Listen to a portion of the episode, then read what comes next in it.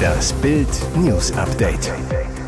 Es ist Freitag, der 12. Januar und das sind die Bild meldungen Beckenbauer Beerdigung heute in München, letzte Ruhe gegenüber seinem geliebten Sohn. Uni lässt Thünberg-Statue umsetzen, Greta schimpft jetzt in der stillen Ecke. Bluttat auf dem Schulhof, Hausmeister an Grundschule niedergestochen. Am 7. Januar starb Fußballlegende Franz Beckenbauer. Der Münchner Friedhof Perlacher Forst am Freitagmorgen. Das Grab des Kaisers ist jetzt ausgehoben. Es ist der Ort, an dem auch Beckenbauers Eltern Antonie und Franz ihre letzte Ruhe fanden und nun auch er selbst. Nach Bildinformationen bewachen seit den Morgenstunden mehrere Sicherheitskräfte das Areal rund um die Grabstätte. Trauerkränze wurden bereits zur Aussegnungshalle gebracht. Hier findet in diesen Stunden die Beerdigung von Franz Beckenbauer statt. In den vergangenen Tagen war der Himmel über München grau. An diesem Freitag kämpft sich die Sonne durch die Wolken für den Abschied des Fußballkaisers. Beckenbauer wird dem Grab seiner Eltern beigesetzt. Schräg gegenüber liegt sein geliebter Sohn Stefan, den Papa Franz 2015 zu Grabe tragen musste. Von diesem schlimmen Schicksalstag erholte sich der Mann, der uns das WM-Sommermärchen bescherte, niemals so ganz. Sie hebt den Finger und schaut herausfordernd, aber die Statue der umstrittenen Klimaaktivistin Greta Thunberg muss künftig in der stillen Ecke schimpfen. Denn die Universität von Winchester hat das Denkmal an einen weniger prominenten Platz umgestellt. Darüber berichtet die Daily Mail. Hintergrund der Versteckaktion, das Kunstwerk mit dem Titel Make a Difference war seit seiner Enthüllung im Jahr 2021 immer wieder kritisiert worden.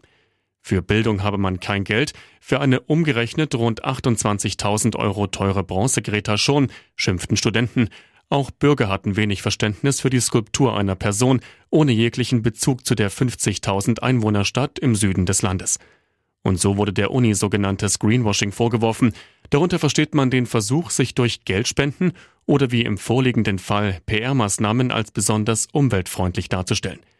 Die Hochschule hatte vor einem halben Jahr reagiert und die Fridays for Future Frontfrau abmontieren lassen.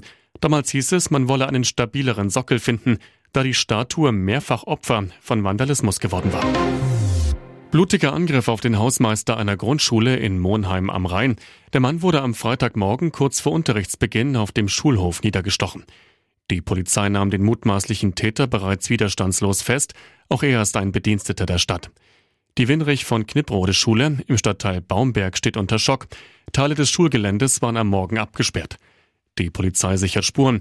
Der Schulbetrieb selbst sei aber nicht von den polizeilichen Maßnahmen betroffen, heißt es. Unsere Gedanken sind jetzt natürlich vor allem bei dem verletzten Kollegen und seiner Familie, bringt Bürgermeister Daniel Zimmermann seine Betroffenheit zum Ausdruck. Wir machen uns große Sorgen. Wie die Polizei mitteilte, ging der Messerattacke gegen 6.25 Uhr ein Streit zwischen den beiden Männern voraus. Kinder waren zum Glück noch nicht auf dem Schulhof. Der Angreifer rief selbst den Notruf. Die Kriminalpolizei ermittelt nun den weiteren Tathergang. Wir verlassen uns voll auf die Arbeit der Kriminalpolizei, so Monheims Bürgermeister. Laut Polizei könne Lebensgefahr beim Hausmeister nicht ausgeschlossen werden. Und jetzt weitere wichtige Meldungen des Tages vom Bild Newsdesk. Özdemir räumt bei Bauernprotesten ein, Streichung der Subventionen nicht zu Ende gedacht. Das Wetter frostig, die Stimmung aufgeheizt. In Deutschland brodelt es. Die Schuldigen dafür sitzen offenbar in der Ampel. So jedenfalls die Diagnose am Donnerstagabend in der ersten Sendung Maybrit Illner des neuen Jahres. Das Thema des Abends Regieren unter Protest. Was wird die Ampel noch durchsetzen? Aufhänger des Abends die Bauernproteste, die seit Montagabend über Deutschlands Straßen rollen. Die erste Feststellung in Sachen Ampelversäumnis kam vom Ampelminister persönlich. Landwirtschaftsminister Cem Özdemir räumte ein, das Problem an den Streichungen der Subventionen für die Landwirte sei gewesen, dass man nicht zu Ende gedacht habe. Die Gesellschaft sei müde von Corona, vom Ukraine-Krieg, man habe ihr zu viel zugemutet. Auch Clemens Fußt, Präsident des IFO-Instituts, fordert, die Politik muss aufhören, die Menschen in Watte zu packen. Wir dürfen nicht zu viel versprechen, so Fußt. Verärgerung entstehe nämlich dann, wenn die Politik etwas verspreche, was sie nicht liefern könne. Fußs Vorwurf, die Ampel bevormunde die Bürger im Land, mute nichts zu und stelle dann fest, oh, wir haben die Mittel nicht. Es gebe Situationen, in denen die Regierung sagen müsse, wir können euch nicht helfen. Fußs Forderung, Probleme offen ansprechen und transparent machen. Söder über rechtsextremen Vertreibungsgipfel, das ekligste, was man sich vorstellen kann. Hinter verschlossenen Türen tüftelten sie an der Vertreibung von Millionen aus Deutschland. Neonazis, Esoteriker und AfD-Politiker und Funktionäre. Sie trafen sich geheim Ende November 2023 in einem herrschaftlichen Potsdamer Anwesen.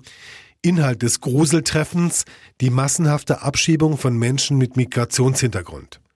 Die Rechercheplattform Korrektiv berichtete zuerst, die Empörung über das rechtsextremen Treffen ist riesig. Jetzt schaltet sich Bundeskanzler Olaf Scholz ein. Auf Ex, früher Twitter, schrieb der Kanzler, wer sich gegen unsere freiheitliche demokratische Grundordnung richtet, ist ein Fall für unseren Verfassungsschutz und die Justiz. Heißt, der Inlandsgeheimdienst soll gegen rechte Umtriebe aktiv werden. Wir lassen nicht zu, dass jemand das Wir in unserem Land danach unterscheidet, ob jemand eine Einwanderungsgeschichte hat oder nicht, so der Kanzler. Eine klare Ansage gegen die rechtsextremen Deportationsplaner. Auch Bayerns Ministerpräsident Markus Söder verurteilt die Deportationspläne übelster Form aufs Schärfste. Das erinnert wirklich als Vorstufe an das Düsterste, was man sich überhaupt noch vorstellen kann und das ekligste, so Söder im Deutschlandfunk. Eine Diskussion über ein Verbot der AfD will Söder aber nicht führen. Der CSU-Chef hält die Chancen dafür niedrig.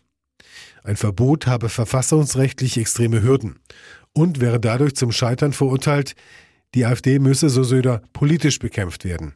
Dazu gehöre klar zu benennen, dass deren Ziel nichts anderes sei als eine Art Machtübernahme durch den russischen Präsidenten Wladimir Putin in Deutschland. Und das müssen wir viel tiefer und härter und klarer auch erklären, was das bedeutet.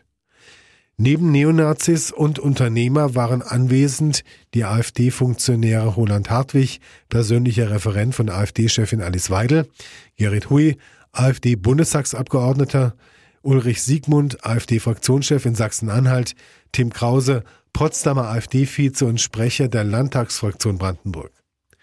Grünen-Chef Omid Nuripur sagte dazu, Politisch müssen wir uns als Demokraten gemeinschaftlich dagegen stellen und der AfD ein klares Stoppstell zeigen.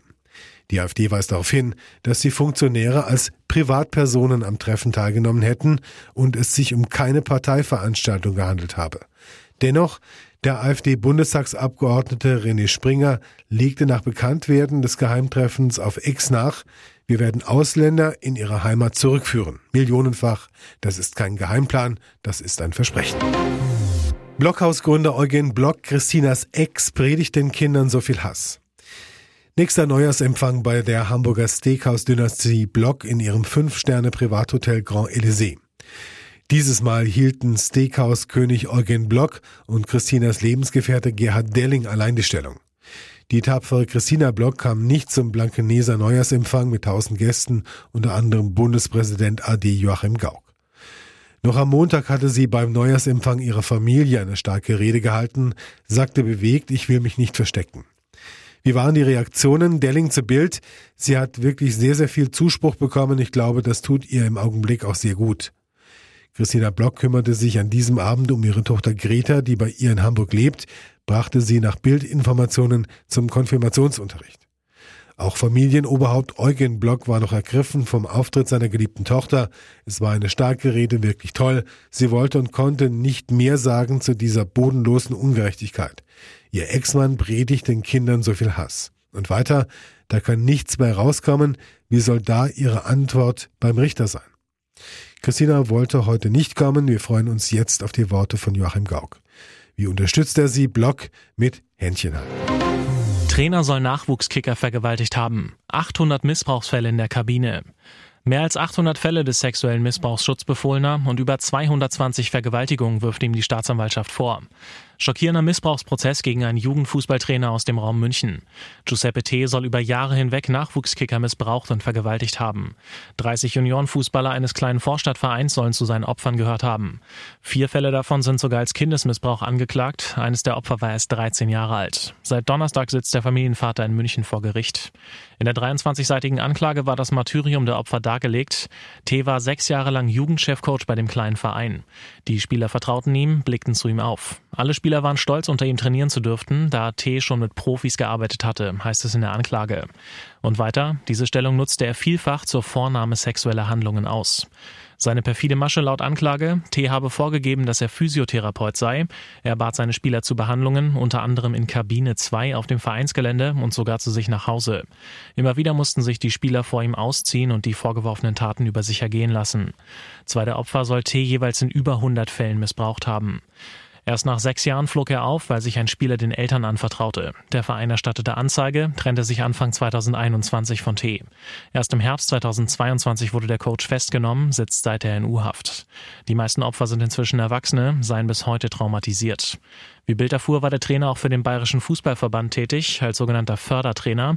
Er betreute talentierte Schüler aus München und Umland, führte Einheiten auf dem Gelände von Profivereinen durch. Zum Prozessstart äußerte sich T nicht, hörte nur geknickt der Verlesung der Anklageschrift zu. Das Gericht erklärte, dass T im Falle eines Geständnisses eine Haftstrafe von bis zu acht Jahren erwarten würde. Die Opfer müssten dann nicht aussagen. Der Prozess läuft noch bis Ende Februar.